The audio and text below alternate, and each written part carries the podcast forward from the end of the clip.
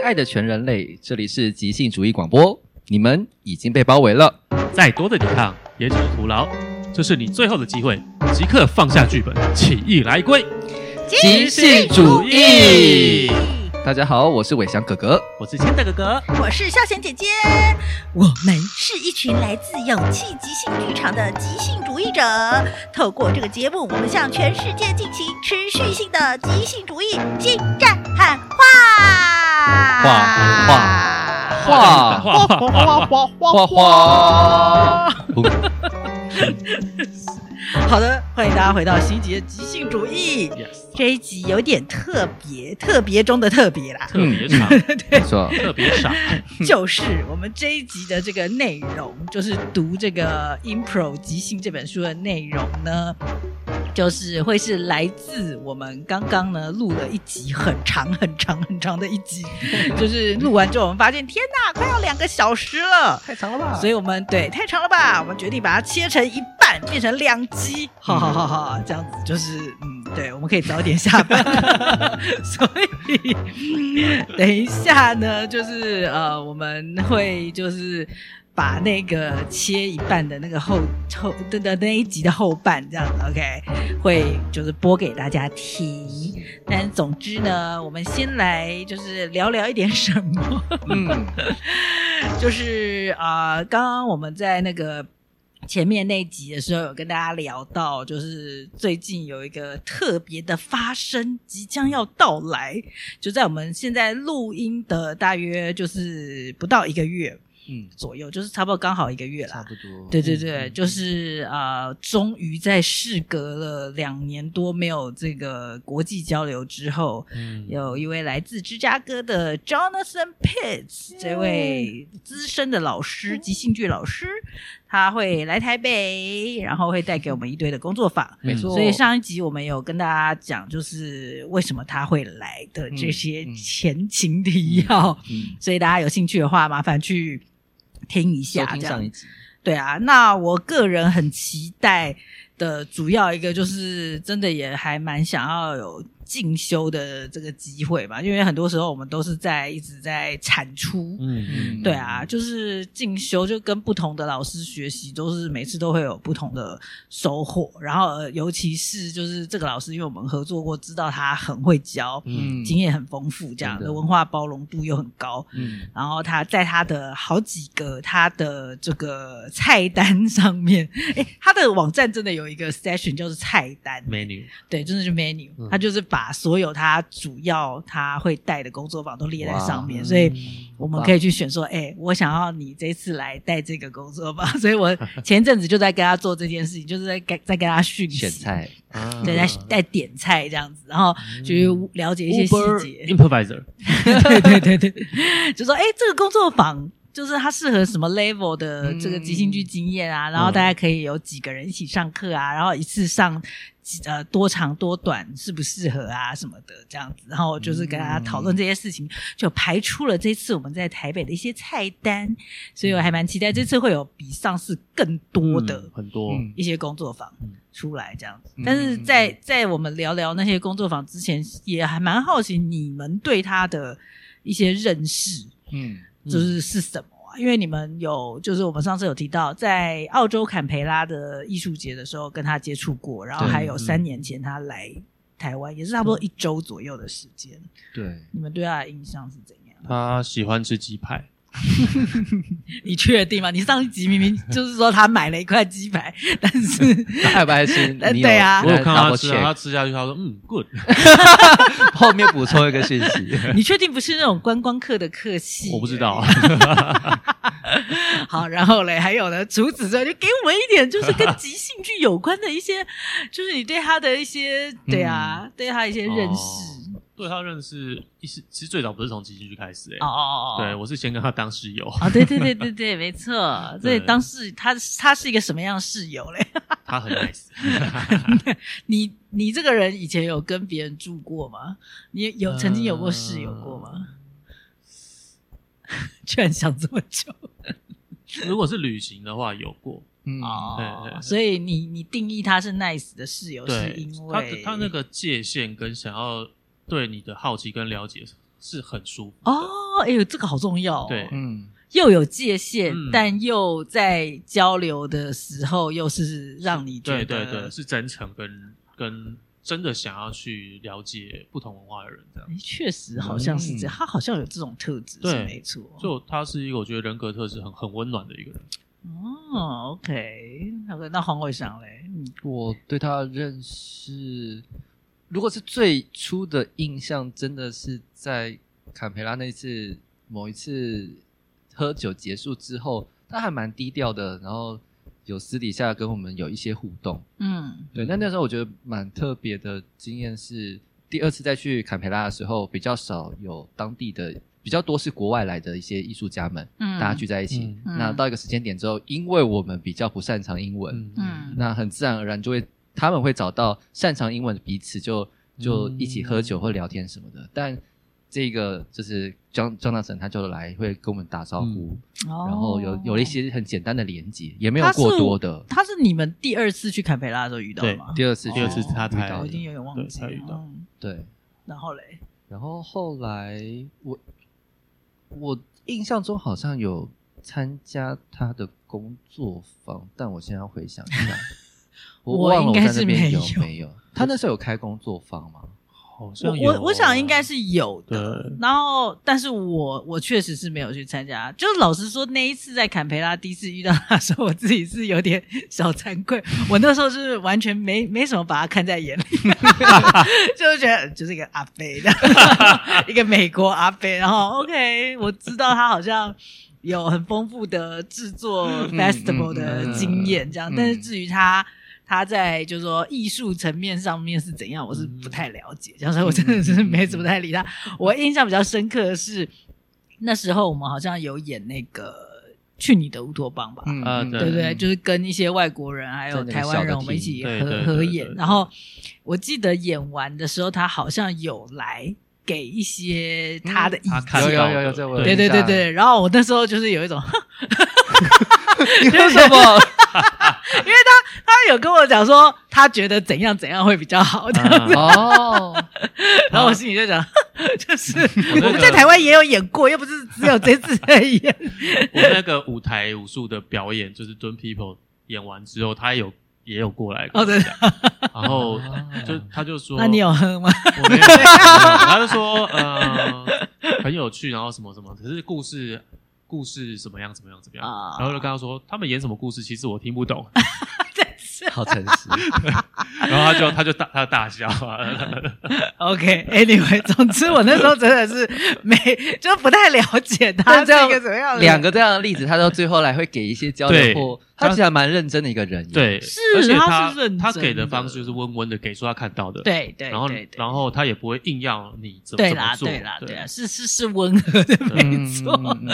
对啊，然后总之后来后来就是那个他三年前就来了嘛，因为他三年前实际上你们就是在台湾上他的工作坊，应该有印象有比较深刻。有有有，那次就印象很深。九种上山的方式，九种爬上山的方式是一个讲座。对，然后那个另外一个我忘记有机 hero，好喜欢啊。然后另另外第三个我忘记。工作坊名字叫什么？他一个写实吧，对对对，就是单幕剧、独幕，嗯，独幕剧就都不下台的这样子。嗯嗯哦，想起来了，对对，我们那时候有有几个工作坊是因为在其实，在周间的白天，呃，其实比较比较不适合开那种公开的工作坊，因为大家都在上班，所以我们就安排了我们团内的。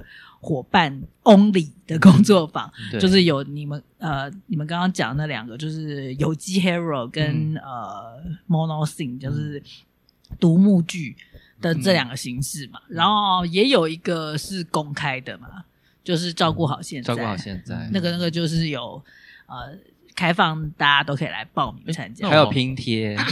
哦，明天好像有上过，还有演出。我好像有上过，照顾好现在。是啊，你你有上啊，你有上，我就有印象看到你啊。因为名字我忘记，所以我不晓得我我上的是哪。有你对，就是照顾好现在。对，跟王佳琪一起在台同台上面演，还有一个在面包店什么的，然后还帮你打领带。天哪，你还记得还真清楚。我只记得这些东西。你一直在丢丢球啊？我是跟那个念祖。对对对对对对对，有有有有有。所以啊，还有拼贴。拼贴就是最近还有一些人有在演拼贴嘛？对，哦，对对对对对对，上上个礼拜，对，因为拼贴上次来就是我们就是等于一整天的工作坊，然后晚上就演出，然后就是有几位我们剧团的伙伴有参加，然后也有几位就是报名的伙伴这样子，然后后来这个演出的形式就是，诶，在在台湾就是我们自己也有演过啊，然后也有一些一些人。就是来之前来参加过的，他们就是有去，就是呃公开的演出这个形式，其实很好玩的一个形式。对，嗯嗯，对啊，所以对照顾好现在，呃，这一次啊，就是上一次是只有三小时的版本，那我自己就觉得印象蛮深刻的，嗯、然后就觉得，诶，它里面练的东西其实是可以。好好的练一下的的、嗯、的一一些技巧这样子，所以我这次就有问他说：“诶，是不是有可能我们可以呃办长一点的版本？这样、嗯、本来从三小时变六小时，六小时到后来，诶，他又有说他可以再多来一天，因为刚好我们是在国庆连假，嗯、有比较多天的那个假期，所以我就问他说可不可以办两天？他说完全可以，因为他他在。其他的国家曾经有办过一个礼拜，都是这个主题，都是照顾好现在。对啊，你们可以想象吗？就是、我也想办这种。是啊，是啊，你们要夏令营哦。对啊，对啊，对啊。所以你们上次有参加照顾好现在，你们、嗯、你们可以形容一下他到底在练，不用就是很细讲说在那个练是怎么练，就是大概形容一下他这个工作坊大概是在是在训练即兴演员什么？训练即兴演员你。你可以直接上台，打开你的感官，然后你就会有灵感，啊，就会有点子。嗯，然后很重要的是听，对，然后那那个听也包含是你在场上的听，跟回应你真的从你真实生活当中得到的那个听，它是什么，然后你去做回应，对，就去聆听，然后可以可以不用想，对。去聆听可以不用想蛮对啊，这就这就是最难的，因为因为我记得那个那个练习给我印象就是你不听你就完蛋了。对对对对对，你要就照顾好现在。如果你不听好，你就没有未来。你就对你真的就会就会没有办法做下去他的他要你做的那个那个目标。我，我自己感触是很多，因为我现在最近回想起来，刚刚刚回想起来，最近真的是最近没错，就是刚刚就是。呃，我这几年开始建立出跟或是说认识跟了解到我自己做即兴的风格跟、嗯、呃我的上山的方法，嗯，嗯然后、嗯、我才发现，就经过我们刚刚这样讨论，我才发现，诶，我的方法就是 Jonathan 那一种，哦，就是在舞台上你可以是很放松，你越放松。你做你做的会越好，嗯，你会听到越多东西，看到越多东西，嗯。然后我发现，我从做舞台武术《末日圣战》开始，我就一直在往这个方向去，嗯，对，包括后来带的一些工作坊啊、凝视啊，然后什么什么，呃，那个另外一个忘记了，墙吗？自己啊，对对对，你的工作坊忘记 凝视啊、墙啊、未知的恐惧啊，都是我都是往这个方向走的，就是让。关呃，让让演员或学员在舞台上是可以放松，然后就是去听，嗯、然后那个灵感跟故事自然就会生出来了。嗯，是的呢。嗯，所以这一次会是更长的版本。对啊，我很期待。对啊，很期待。黄黄翔，你有什么要说的吗？你在上一次的工作里面，呃，工作坊里面的的印象或获得？我我觉得当时对我来讲最珍贵的是，我就先冲上去做。我记得我那哦，我那是第一组哦，对，对，而且第一组磨特别久嘛，对。对嗯、然后其实通常在那个丢接会，因为会跟他一起工作嘛，啊，丢接老实说不是每一刻我都很清楚知道那是什么，嗯、因为当如果我知道的时候，我就是用脑袋，哦、所以比较多我的回应他可能是直觉，我其实也没那么的确定。嗯，但后来下在台下在看场上的时候，就会哦，会很蛮明白。刚才在做的东西是什么？可是，在场上的时候会是另外一个感觉。嗯，所以如果你上去之后没那么熟悉，我觉得应该很正常，因为你还没有掌握到那个技巧是什么。嗯，对，是我现在马上想起来一个很鲜明的体感。嗯，对啊，我还有一个印象就是那个工作坊，我身为一个口译，我是相对比较轻松 因为一幕戏都进行好久，而且每一次讲出来很对很少。对。对，因为我主要其实是比较多是在英翻中，对，然后中翻英，他通常都是说不需要，不需要每每句都翻这样子。嗯、然后他很厉害，就是他真的，我觉得他真的就是光看那些非语言的表达，因为好几场工作坊这样下来，他真的是可以就从非语言的表达里面去感受出学员的那个状态，嗯，然后。有偶尔有必要的时候，他才会想要知道说那个中文是什么。但很多时候，他真的都不需要中文是什么。嗯、对啊，就是那个工作坊，真的就是会是在是在练一个很简单但是也很重要的东西。然后，真的你不用噼里啪啦的喷出很多东西，这样。就从他之后，我做即兴越来越轻松啊。然后，可但是越我自己觉得、啊、越做越好。是啊，是啊。就我觉得这不是就是呼应了 Keith Johnson 在讲的东西吗？嗯、就是要就是要松到一种程度才是那个境界，嗯、就是不能是。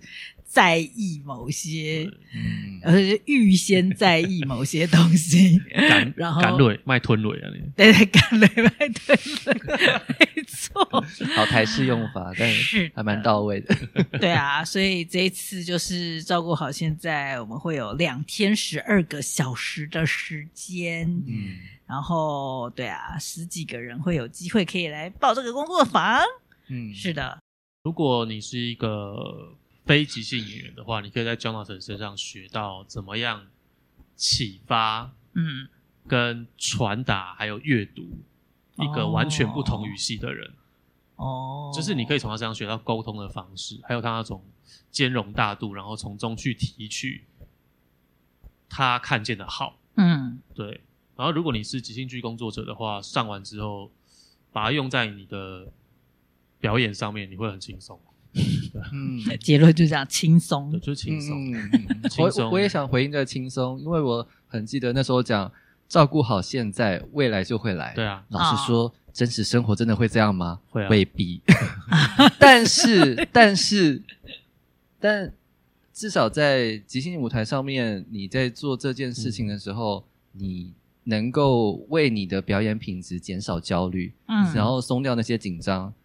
然后现在场上已经有的那些足够，而且我觉得 Jonathan 其实有创造了一个那样的氛围，让你能够对相信那个当下去很轻松的回应。嗯，而你在那地方你愿意放松的时候，你会有机会看见你平常不一样即兴出来的品质。嗯哼，这是我觉得这个过程当中很可以去玩味的地方。嗯嗯，对，推荐有推荐，而且就算像我这英文那么菜的人，跟他相处，跟还有上他课一点。感觉一点隔阂都没有。哦，对对对，嗯、这个我觉得是蛮蛮棒的，真的。就是会让大家比较没有那种跟外国老师上课的某一种紧张或压力，这样、嗯、他他真的是有有这个能力来让他的课堂是大家是有可以可以自在到一种程度，在这在这方面这样。是的，好的。总之期待，虽然我不知道我们播出这一集的时候，他是不是已经回去了，或说不定是卖完了。对，卖完了，最好是这样哦。对，我希望这个在台湾学过即兴剧的人，哎，不好意思，我们这一次是有限定。就是所有的工作坊都至少要有即兴剧基础，有些资格，像这样，对对。但是我觉得在台湾学即兴剧的人越来越多了，希望大家会想要，就是有机会跟不同的老师就是学习一下，然后还有就是特别是不同国家，来自不同国家，对，然后呃三十几年经验，跟就是世界上无数个即兴剧的艺术家们合作过的。就是即兴剧老师，就是 Jonathan 啦，嗯、而且他也是曾经在那个呃，就是美国的 Second City 呃教过十几年的时间，这样子，嗯、就是是美国历史最悠久的即兴剧团，这样子，真的是对，很很期待啦，值得，不容错过。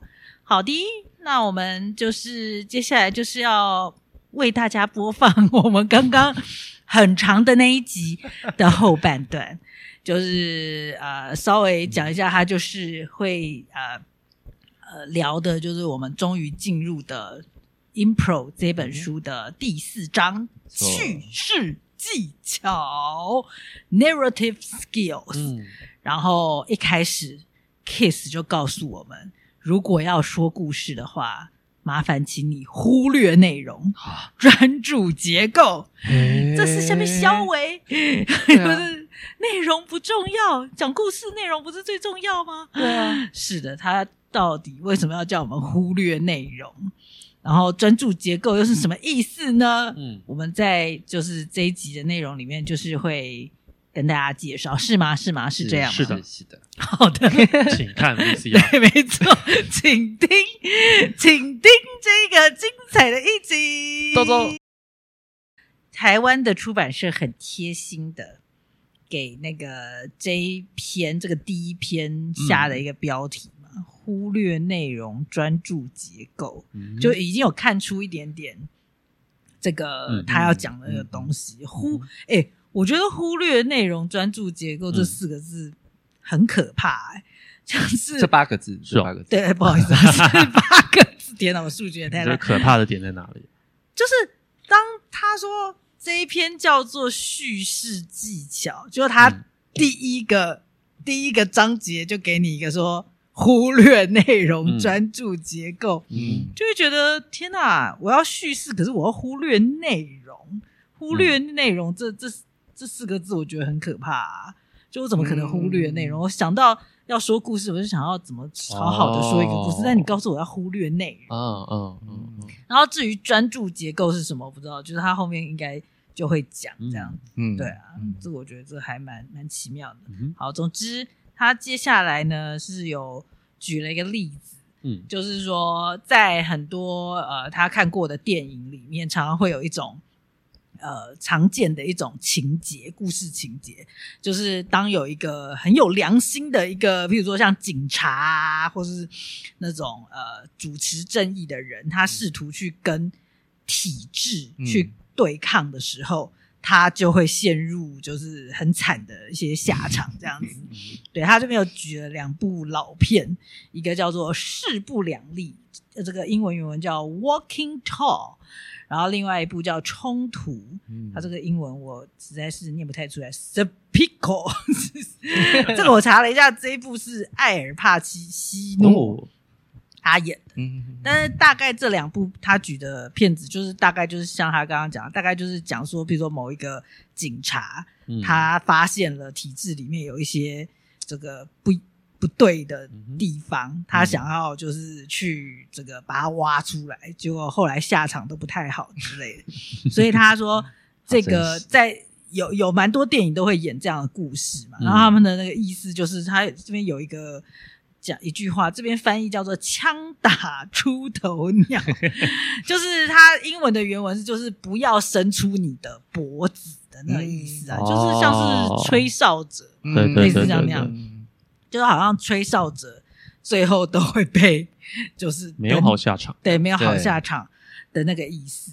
然后他说，就是但是这个可能不是他的他的解读是，他说这可能不是那个导演。原本想要传达的意思，嗯嗯，对啊。那他说在，在在过去，就是呃呃，警长，呃，就是常常是会大获全胜的，忠诚的警长是会在就是、呃、很多呃。故事里面是可以，就是打打败很多坏人啊，邪不胜正。对对对，邪应该说以前是很多是邪会西部片的年代，邪会胜正。对，但是现在这种这种警长常常就是在故事里面不是就是很虚弱，不然就是死掉这样，就是最后的下场啊，就是不是就是都是会有受伤啊或者死掉这样子。对，所以他说。内容就在结构中，这个这个，我想要请你们一起来，就是帮我解释一下这是什么意思。内容就在结构中，嗯、在于发生了什么，而不是角色说了什么。嗯，就是你们觉得这句话是什么？这边逻辑断裂，所以我打算直接略过，不管它。什么叫逻辑断裂？他前面讲了一件事，现在突然冒出这一句，就很斗不在一起啊。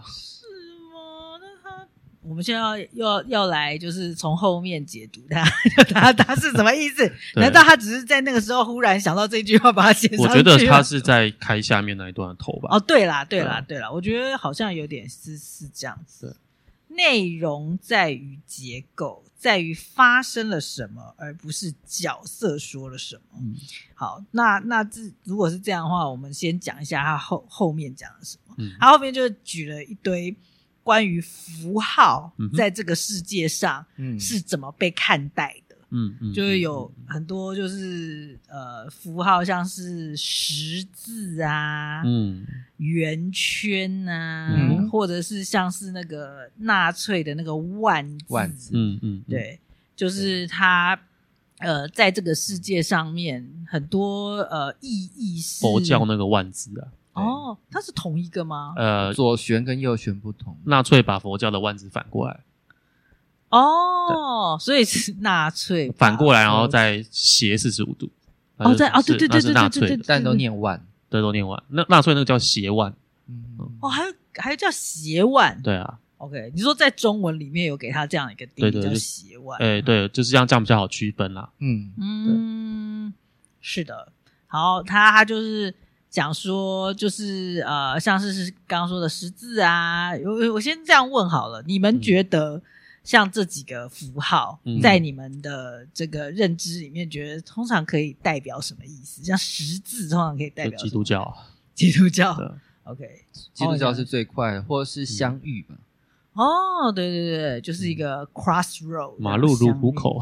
对，十字，对，十字其实也是加号的意思。对啊，对，对不对？Plus，那圆圈嘞？圆圈。就是圆圈，完整哦，同呃圈圈叉叉的圈，圈圈哦，正确或就是你今天问我一个问题吧，哦，就比一个圆圈的代表说，我同意这样子，正确对，或者你刚刚说圆满之类的那种感觉，对，应该也是啊，句句号好像告一个段落，告一个段落，那种那种感觉，OK，所以他这边讲的很有趣，他说。像十字啊、圆圈跟万字，它包含的内容，嗯，呃，早就跟我们赋予它的意义分道扬镳了。这个这个，你觉得他就是用白话文来讲是什么？呃，用白话文的意思是说，我现在看到十字会想到基督教，对。可是最早的十字可能就是两只筷子摆在那边，对对对对、嗯。然后圆圈可能我们想到的是圆满还是正确，哦、但最早古人写下。做记录这个可能就在说哦，有月亮。哦、嗯，对。对啊，就是当我们现在看这几个符号的时候，已经不会去纯粹看它的它的原始，我们看到的是诠释，对。啊，对我们看到的是诠释，没错，因为好用又可以流传，所以我们一一用再用，衍生义之类的。哦，OK，好，对啊，所以呃，他就说像是呃纳粹现在。呃，是几乎就是一个像是象征权力嗯的一个标志，嗯嗯、甚至他说，在那个欧洲，欧洲曾经有人画过那样的漫画，就是把那个纳粹这个万字放在欧洲地图上面爬行，嗯、就是像一个爪子或是一个蜘蛛，嗯、就是因为应该是在讲说纳粹那时候就是想要征服，嗯，就是很多国家在战争的时候这样子，嗯、对啊，然后像是。圆圈的话，常常就是代表静止、永恒或完整。然后十字的话呢，就是会代表你刚刚说相遇的地方，十字路口，嗯、还有一个吻。有诶、欸，在在那个像两个嘴巴一样。我有看过外国人会这样。对对对，就是等于把十字是打成写，就是呃，像有些人 email 的后面不是会叉叉跟圈圈吗？对，你们知道是什么意思吗？叉叉就是亲亲，圈圈就是抱抱。哦，现在才知道。我对我现在 现在才知道哎。对啊对啊。我有是，我要给你圈圈叉叉。对啊，所以你们有看过这个那个的意思？对啊，就是我没看过，我只有在周星驰的电影里看过。是哦，有啊，很多外国人都会都会这样子。年轻人吧，年轻人蛮会用。嗯，是西西方国家的，是吧？就是像传讯息或 email 的时候，下面就会写叉叉圈圈这样子。嗯嗯，是的，就是亲吻。八八六八八六就是 啊，对啊，对啊，对啊，对啊，类似这样子。可是八八六是从声音对声音去，对对对，不是从符符号本身长什么样子。对，哦，这是象形字。对，啊哈。然后他说，呃，就是十字，他刚刚说，哦、呃，一个吻，然后是一个芦苇倒映在湖中，或是一个。桅杆，鬼杆是什么？就是一根船船上的那个哦，对，OK，一把杆，对，或者一把剑，就是十字可以像这些东西。嗯嗯。然后他说，他并没有因为这些解释没有逐一的对应而失去意义。这个最最后一句，我也是，为什么他每每段最后一最后一句，我都会觉得有点看不 懂。来攻他小，他没有因为这些解释没有逐一对应而失去意义。啊，我觉得他的解释在下一段，就是我要讲的。后来啦，那那先这样子。那刚上一段的最后一句，在看完他的这些之后，觉得，他说内容就在结构中，在于发生了什么，而而不是角色说了什么。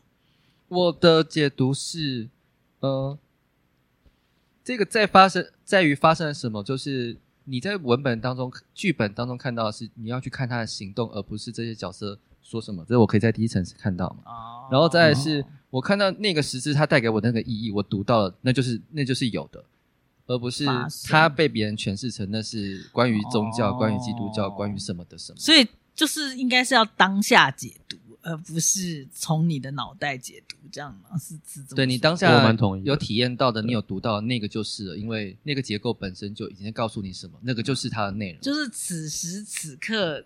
你跟我在这个地方，然后出现了一个十字，觉得 现在它可以被被拿来当做什么，而不是说这个十字一出来，我们全部人就开始像在教堂里面开始祷告的。那那个对我来讲也会有点像，比方我们一场演出结束之后，常常会有在座谈观众问：“哎，导演，你做这出戏，你后面想要表达的意思是什么？”然后有些导演会在现场说：“你读到了什么？” 但我现在不是讲说这是关于什么样的话术，不是，而是就重点在这整个演出，它就是一个结构，整个这样铺排出来，你读到什么，那个内容本身就已经在结构里面了。但是我觉得，我有一部分会觉得这样子呃回答不能让我满足的是，因为他确实，如果刚刚真的是照你刚刚说的这样问的话，他是在问你呀、啊。嗯，我现在问你，你你干嘛丢回来问我？你为什么用一个问题来回答我的问题？就是我现在我刚刚问的就是说你在创作的时候，你觉得这个是要表达什么？那我想知道，那我可以感觉到的，在看戏的时候感觉到跟你想要做到的是不一样，但是我还是想知道你。到底想干嘛？嗯、那你如果告诉我说我没有想干嘛，我就只是把这个人放在这边，把这个灯打在那边，然后把这个布景这样推出来，看看大家看看到什么，这样 这样我就觉得就是当然当然在玩碟仙，当然我在讲就是他并不是这样呃毫不负责任的将这些元素以一种呃拼贴的方式展现在观众的面前，也不是。那我觉得不管怎么样，导演要有自己的想法。我觉得这才会是，如果我要去看一个演出的话，我我会就是我会觉得值得啊。但我觉得我在想，这就可能就是一个很有趣的对话，因为这有呼应刚刚前面 那一段他引的那一段文字。你说哦，你说那个花花公子。对。那我们等一下，我们等一下最后会来讲一下他这呃这一篇的一开始，他有呃举了一个例子。这样，那我们会觉得说，哎、欸，这个例子跟跟今天聊的这个内容到底有什么关系？我们最后才会去提它这样子。但你还然后问赖先德什么？什么？这句话什么意思？因为我们讲后面，我觉得目前还还解答不出来。就是就是对我来说，就是一个跳出。没有啊，我我我我基本的一个解读就是说，内容就在结构中，在于发生了什么，就是客观事实，嗯，而不是角色说了什么，就是不是在诠释。哦，这个我同意，嗯、是在客观事实。嗯那但是至于内容就在结构，我的所能想象的唯一啦，但我觉得自己有点这样子想象会穿凿附会，所以我才说先保留。嗯、就是在创造一个故事的时候，先不要去想呃第一章第一节或者说说第一幕这个角色对白要要长怎样，嗯，而是先先去安排好结构说，说啊我我的主角一开始要很风光，再来我要让他跌落谷底，啊、再来我要让他遇到一个契机爬起来，最后再看怎么样。是，然后再去发展它内容要填什么，但我觉得就是我说这样有点穿凿附会，所以我还不太晓得他到读到这一段为止，我还不太晓得。我觉得他还是在把各个食材先摆好，对了，然后最后才要告、就是、才要告诉你说我要我要做什么。对，嗯，所以他从刚刚那一句讲到符号的东西，我自己的解读就是他引引这个关于符号的这些说法，嗯、就是呃一样，也是说你看一个符号，你是要去每次看的时候去看这个符号，嗯、这个这个在你眼前这个独一无二的符号现在长怎样？对、嗯，而不是马上想到说看到。看到十字就想到宗教，看到看到那个万字就想到邪恶的这个纳粹之类的这种感觉。我，我很同意，而且我比较比较比较倾向目前读到这边他的意思是这样。西底，好的，所以你说后面有解答了 我刚刚的最后一句，刚刚来喽，要来喽，什么？他就说，我等下马上讲。他说无无论十字架不是十字形对我们来说意义是什么，他都不会跟圆圈有相同的联想。哦，这个很显而易见嘛，对，没错。所以为什么圈圈跟叉叉他们两个就是很不一样？对啊，就是他说，而且他说圈圈比较适合代表月亮啊或怀孕啊，就这种管它就是圆的东西。是啊，我不会拿圈圈来说哦，这个就是基督教的象征这样子，就是这个联想太远了。嗯嗯，对。然后他说白金可能代表生命力啊或邪恶啊，然后他们会想是因为白金记啦。嗯，白金记的关系就是白金记就是一只白金对人类发发动反扑这样子，哦、所以他们觉得那只白金很邪恶，对人类带来威胁。对，然后说我们看的人，观众可以加给这些符号各种他想，嗯呃，我想被他暗示的东西。嗯哼，对，可是合理的关联性是有限的。合理的关联性有限，对啊，就是呃。比如说他他说白金有象征的东西，那也有象征不了的啊。哦，对了，对啊，白金可能它象征生命力啊，或者是象征嗯弱肉强食啊，或者是这个或孕育，对啊，或或者是大自然法则什么之类的。你要跟我说白金象征，我不知道，我有越南想象核核废料，对，呃，白金象征橡皮擦，你的鼻子哦，就就是会让我说啊。哦，中间可能有转过好几层，对，才会好多诠释才会到那里，啊、就不直观这样子。是是是是，直观。我觉得直观这个说法很好，嗯、就是我觉得也世界上没有不能被凹凹凹凹凹凹凹，最后对，对。都可以凹，但是直观，我们是想要一种直观的。纳粹的那个万字也是凹来的啊，嗯，对啊，他一开始就是佛佛教的佛陀胸口那个万。啊，啊，佛陀胸口那个万只是宇宙啊，就是。银河系那个在转，那个那个宇宙法轮这样子，对。然后为什么纳粹会用？哎，我这样有时间讲？你讲，你都已经开头了，怎么样？纳粹会用万，是因为希特勒相信啊，人类的起源在西藏啊。然后呃，原始出名从西藏走出来之后，第一支种族就是雅利安人种。嗯，然后所以雅利安人种的祖先。在西藏高原，嗯、然后他认为雅利安人种是世界上最优秀，应该带领全世界往前进的一个人种。Oh my God！所以他就当时他要设计纳粹的代表代表的东西的时候，他就请了考古队到西藏那边去，嗯，然后到最后就把一些西藏的呃那个佛教的符号跟以前罗马帝国的符号合在一起。那只老鹰是罗马帝国的的老鹰，对，罗罗马帝国雄鹰，然后。纳粹的符号就是老老鹰叼着一个爪子，叼着一个斜万字这样子，哦，代表说我们雅利安人种要带领全人类，呃，重新回到以前那个神族的那个那个地位这样子。天哪！他所以他是这样经过好几个转折过来的，真的。我以前看过，我小时候看到纳粹那个臂章就哦，他们是佛教徒。对，所以你刚才讲，我会想到说，如果希特勒还活着，他现在会被中攻打中共，应该会哦。哦，我还蛮想听希特勒用德语腔念阿弥陀佛的。阿弥陀佛。对啊，而且中共现在只这样子对那个西藏这样子，他应该会很不爽。嗯，对，没错。但其实他们那个时候纳粹从西藏。偷了很多股那个 文物出来，哦，是哦，然后去做研究。啊哈啊哈，我刚讲了，嗯，哦对，他就说，如果你把叙述跟符号结合在一起，事情就会变太复杂。嗯，哦，就像我刚刚光是万字这个符号跟叙事结合在一起，就变这么复杂。谁想得到万字一开始是那个银河嗯的样子？我也想不到啊。法师跟我讲的时候，我在筛，他又不像。哦，对。那你为什么不画一个圆圈，然后有很多那个那个像鹦鹉螺那样的痕迹，还更像这样子？啊，这个就是人爱爱怎样就怎样，啊。对对对对对对对，所以就越来越复杂。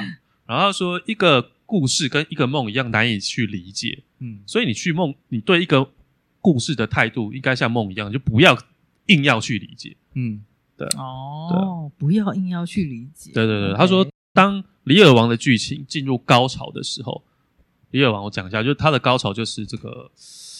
呃，李王疯掉了嘛？因为他三个儿子有二三个女儿，女儿呃哦，我看的是那个黑泽明的版本，三个女儿，大女儿跟二女儿都不理他了，甚至派兵攻打他了。没错，对。然后李尔王就发现自己以前最宠的两个孩子竟然这样对自己，然后他就疯了。对，在风雨之中，哎，还没，还还还没疯哦。然后他就被三女儿跟她的老公庇护，然后呃，成功保。庇护好了之后呢，三女儿挂了，嗯，就被好像是二女儿的刺客杀死吧，嗯，然后李尔王就疯了，嗯，对，他说在这个 moment，就是这个戏的高潮的时候呢，有一个疯的国王，一个装疯的人，就是李尔王旁边那个弄臣，嗯，他是个装疯卖傻的人，这样子，然后一个为疯狂付出代价的傻瓜，这是谁啊？李尔王吧？是吗？我不知道他指的是谁。然后他说，以及大量的层层堆叠而且自相矛盾的混乱的联想。会跑到观众的脑袋里面去。嗯嗯嗯嗯，嗯，这个时候呢，你观众可以做就是就是就在那边，然后去体验这种爽感、这种快感、这种悲剧啊，然后各种各种戏剧张力糅合起来，当下那个震撼，你你就不要再做笔记了。嗯、哦哦哦，呃，好，体验当下那份情感经验。对，然后这个时候好，李尔王疯掉，然后这个可能是代表的什么什么什么？他为什么疯？啊，骑那匹白马可能代表什么什么什么？这样子你会觉得这个戏很无聊，嗯，对。然后他说对，而不是去努力思考它的意义，对啊，就是你今天如果在看一个、嗯、一个电影，你如果一整集都在思考它的意义，或者说这个这个电影它不小心迫使你一整出都要去思考它到底在讲什么意义，我相信你看完了你不会记得这个故事讲了什么。嗯嗯嗯，对啊。就是说教说太多，对对对对 对对对，举光原地。对啊，然后所以 Keith 就说：“那以他的观点该怎么看呢？”然后 Keith 就说：“应该去忽略内容。”然后他又说：“这个不是他希望得出的结论。”而因为呢，这跟他的政治思想相互矛盾。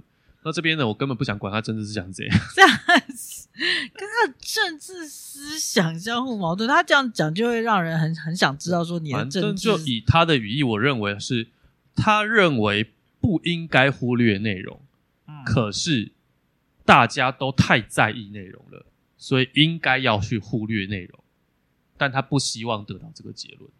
他不希望，可是他的意思说他不希望，嗯、但事实就是这样，对，是不是这样？对对对对对，我相信以他一个有在创作的人来说，内容对他来说还是很重要的。嗯嗯。可是他不希望大家在一开始创作的时候就一股脑的一直去思考内容要怎么内容要怎么铺排。我觉得重点是这样，对，不是真的内容不重要，而是你只要就是说，在以创作者来讲，你如果那么专注在内容的话，嗯，一定就不会有什么好结果。对啊。然后他就说，他还没有意识到，就是他在得到这个结论的当下，他还没有意识到说，每一部戏剧都是在表达一种政治观点。嗯，然后如果呢，艺术家试图就是创作者试图要装出自己不具备各种观点，嗯，或各种嗯他自己的个性跟批判的话，嗯，那他只要担心内容就好了。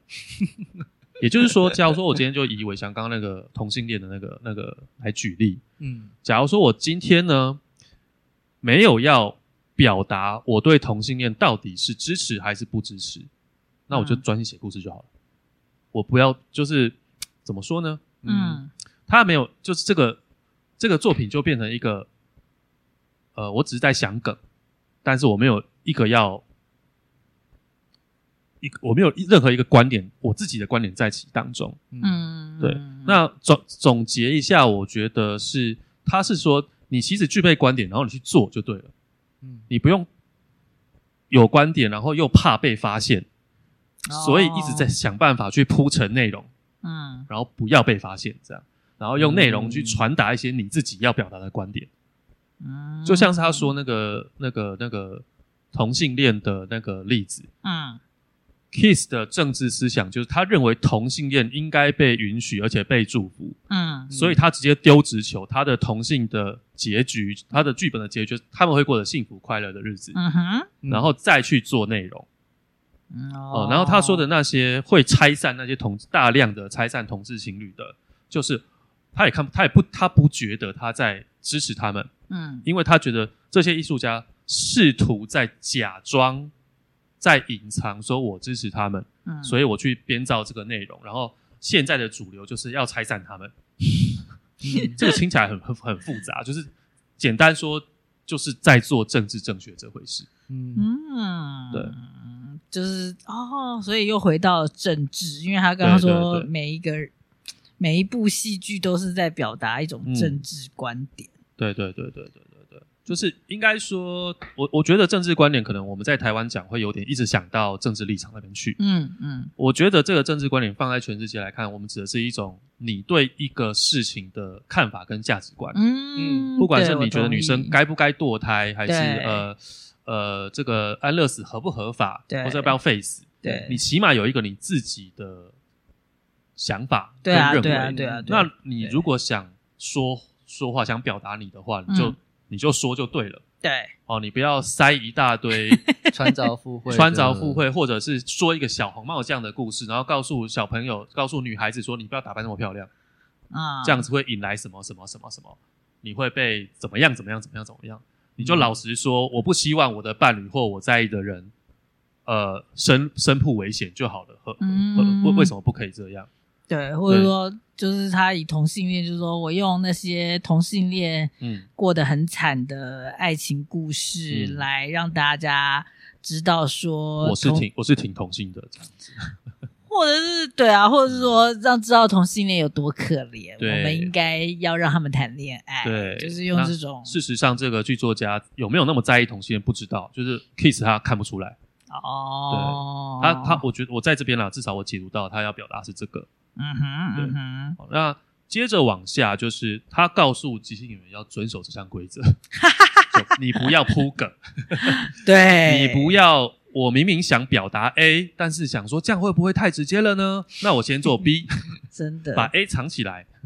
铺梗这件事情在即兴剧真的是对，就是很有趣的，就是很多人会、嗯、会想要这么做，但是其实是非常困难。嗯嗯嗯嗯嗯，对啊。然后他接下来就说，这边我有我有特特别那个 highlight 起来，他说、欸、不要对出现的素材去负责。然后而是去看看到底会发生什么。别的，就我觉得我们在玩，在做去你的乌托邦的时候，啊、我们就在做这件事情啊。哎，做哪件事情？呃，我们是说，如果呃什么什么什么会怎样，那该有多好、嗯、啊？是啊、嗯。那我们当下就有共识，就是如果观众讲出跟我们的政治政治思想很不相同的，嗯，我们要不要接，跟可不可以接？哦。那我们得到的共识就是，我们不用对这个负责，因为这是观众的点子。Oh, 那我们就是让它发生，看看在这个世界上借由我们的想法会、啊、会怎么样？对，那呃，到自己要不要接受，那是再看看，那是后话。我们只是、啊、我们只是创作故事这样子。对，对但是因为你可能会想啊，天哪，这个我都我超级不同意的，就是如果我还拿来演，人家会怎么看我？对，会怎么样呢？接下来他就说了，OK，他说如果呢，我们在观众前面自发性的天马行空的去演出，嗯。那就一定会接受自我内心深处被揭露，嗯，就比如说，假如说我接受了一个我很不认同的观点，然后我去演，我可能就会自然而然演在故事里面去批判这个观点了，哦，对，或者或者去演出这个观点对我来说会造成什么样的灾难，嗯。嗯，然后就会就会演出这样子。他说，任何艺术家都是这样，嗯，对，那他接下来讲的我觉得很有趣，然后我也很认同。他说。如果啊，你想写一个劳工阶级的戏剧，那你最好是他妈给我是老公阶级。他没有讲他妈的。对，你如果想写一个同性恋的戏剧，那你自己应该要是同性恋吧？哦，或者是你至少是一个关怀你的同性恋友人的人吧？嗯，对啊。如果你只是觉得写这个有有梗哦，呃，会红哦。观众想看哦，嗯、而写的话，嗯，那就不是 Kiss 这边想要的。哦，然后说，如果你想让你的戏剧有宗教色彩，你就去信仰宗教。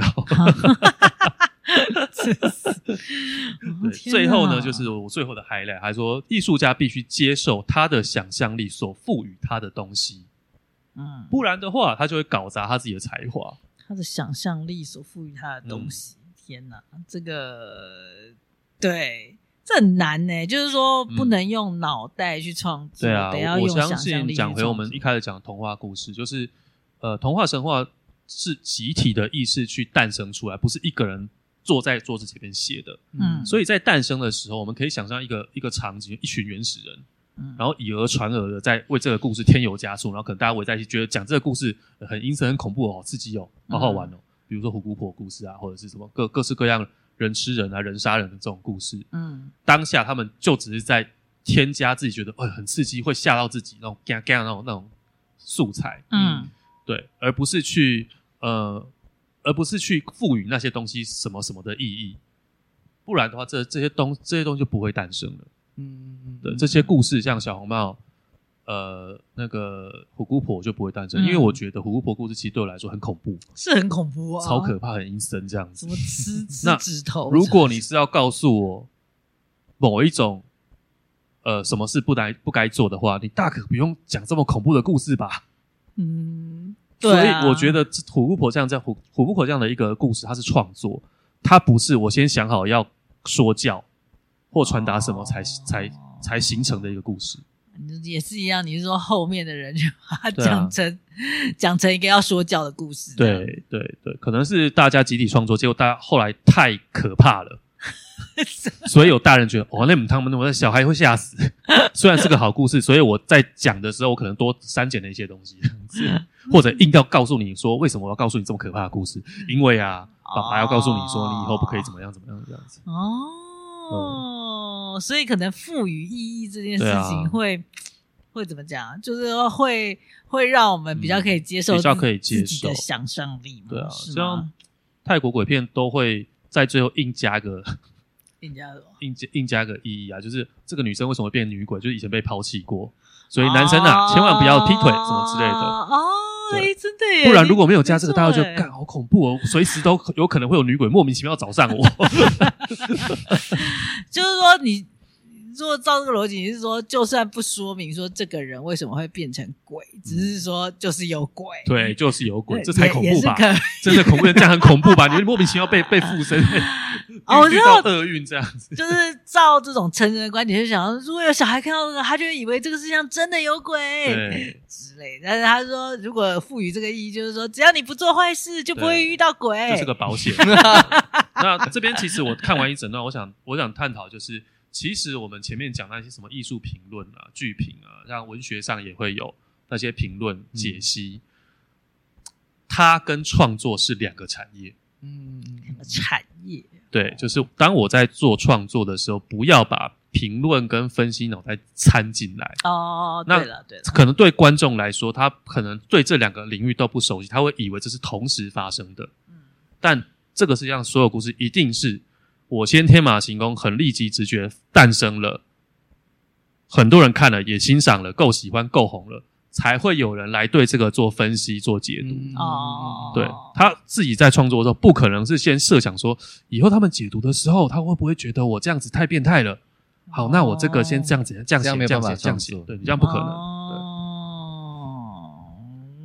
OK，天哪，今天这个内容真的还蛮多的。对啊，但是我觉得就是最后我们要好，就是对刚刚赖先生已经算是有总结了一点什么嘛，嗯、就是我，还可以讲更白话，你 还可以再更白话说，是的，所以更白话是什么？更白话就是我们上一集有讲到关于 Keith Johnson 说诗歌这件事情，对对，就是多数人会觉得诗歌很难，那是因为后后面有太多的评论跟分析。哦让我们觉得 诗人在写作的时候，他妈超级负责，脑袋超级清楚，超级知道自己在干嘛，每一个字都可以让他念一个学期。嗯嗯嗯，对啊，所以我们才会觉得诗歌创作这么这么困难。嗯，对对。可是事实上，诗人在创作的时候，他只是喝醉了。他对，就是喝醉，或嗑 或嗑药或吸大麻，所以他就只是把他现在眼前看到的写下来，或或者他失恋了。对对对对，或者那是他他他他的遗书什么之类的。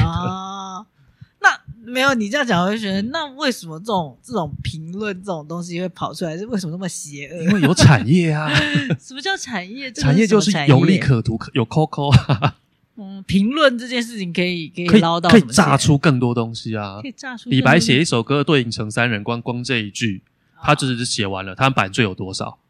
哦，好，那我如果是发行对影成三人的这个诗集的的出版商，我只卖一本诗集，我能赚多少？哦哦，我卖了，我看，我说啊，你看不看得懂？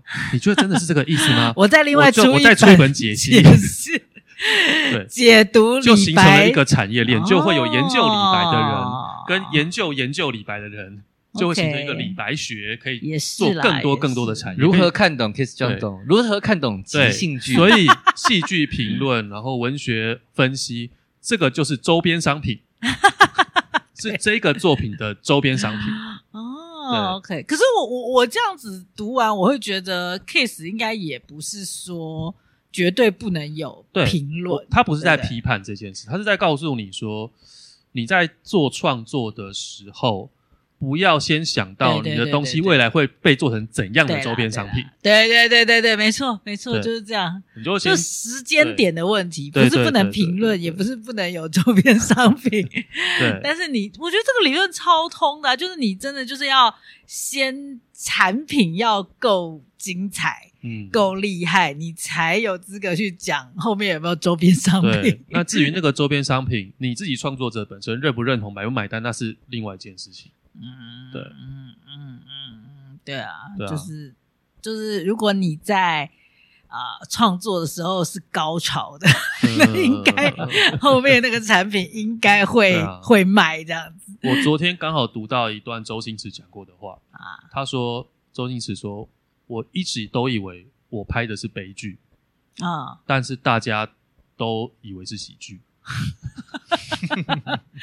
所以这个这个好奇妙。对，所以你你讲这句只是说那个创作跟评论是可我是在以真的完全分开。我是在抠回前面那个抠回 Playboy。好、oh,，Playboy 啊，谢谢你啊，谢谢你。所以你要那个讲一下 Play，我们要来讲一下那个 Playboy 的那个部分。对，就是他放在那个忽略内容、专注结构，就是你身为创作者的对方向在这里。他在这一段的文字开始之前引了一段文字，对，是面一九七一年十二月《花花公子》杂志里面的一段算报道吧，一段访谈。对一位导演的一个访谈。对啊，然后我们就想说，对他为什么要放在这边？我们在整段讲完之后，我们现在来稍微念一下这边，念完我们就可以结束这一集了。是的，是的，好那我会饰演这个花花公子的一个采访员，嗯，我是那个导演波兰斯基。就是嗯是电影吗？对，哦，对，就是我会访问伟翔这个导演，说你为什么要创作这边这样子？好我们会有一个模拟的对话。嗯哼，好，那就来咯。好，呃，水中刀是一个一部非常不同寻常的一个原创的作作品，一个剧本。那请问导演是怎么想到的？好，这个刚刚是是《花花公子》杂志的记者问波兰斯基的一个问题，这时候波兰斯基回答。这是我几个愿望的集结。我很喜欢波兰的湖区，我觉得那里是拍电影的好地方。我想挑战一部人数有限的电影。我从来没有看过一部电影只有三个角色，甚至背景中也没出现其他人的电影。嗯挑战在于如何让观众意识到，即使是背景中也没有其他人。嗯，至于怎么想的，其实开始写剧本时，我脑中就只有一个场景：两个男人在帆船上，一个从船上掉下去了。嗯，但那只是一个起点。这个回答你满意吗？这时候花花公子杂志又继续问下去。Yes, yes, yes. But 很奇怪，你为什么想到让一个人从帆船上掉下去呢？波兰斯基回答。好啦，又是关于如何浓缩我的脑的问题。我不知道为什么，我对创创造一个情绪、一种情绪、一种氛围很感兴趣。电影上映后，很多影评人在里面挖掘出各种各样的符号和我从未想到过的隐喻，真的我感到恶心。得了，这就是就是星爷讲的，我以为我拍的是悲剧，结果大家都那么那么开心。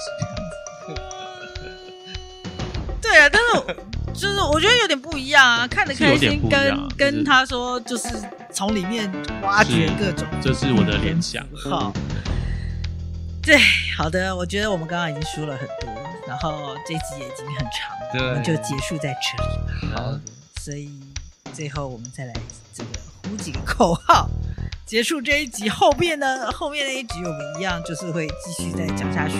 Kiss 对于忽略内容。专注结构这个部分，他还有很多话要说。好，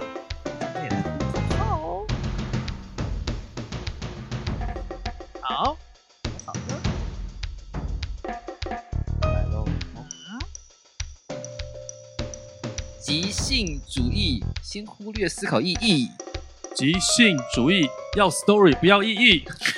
即兴主义，波兰斯基。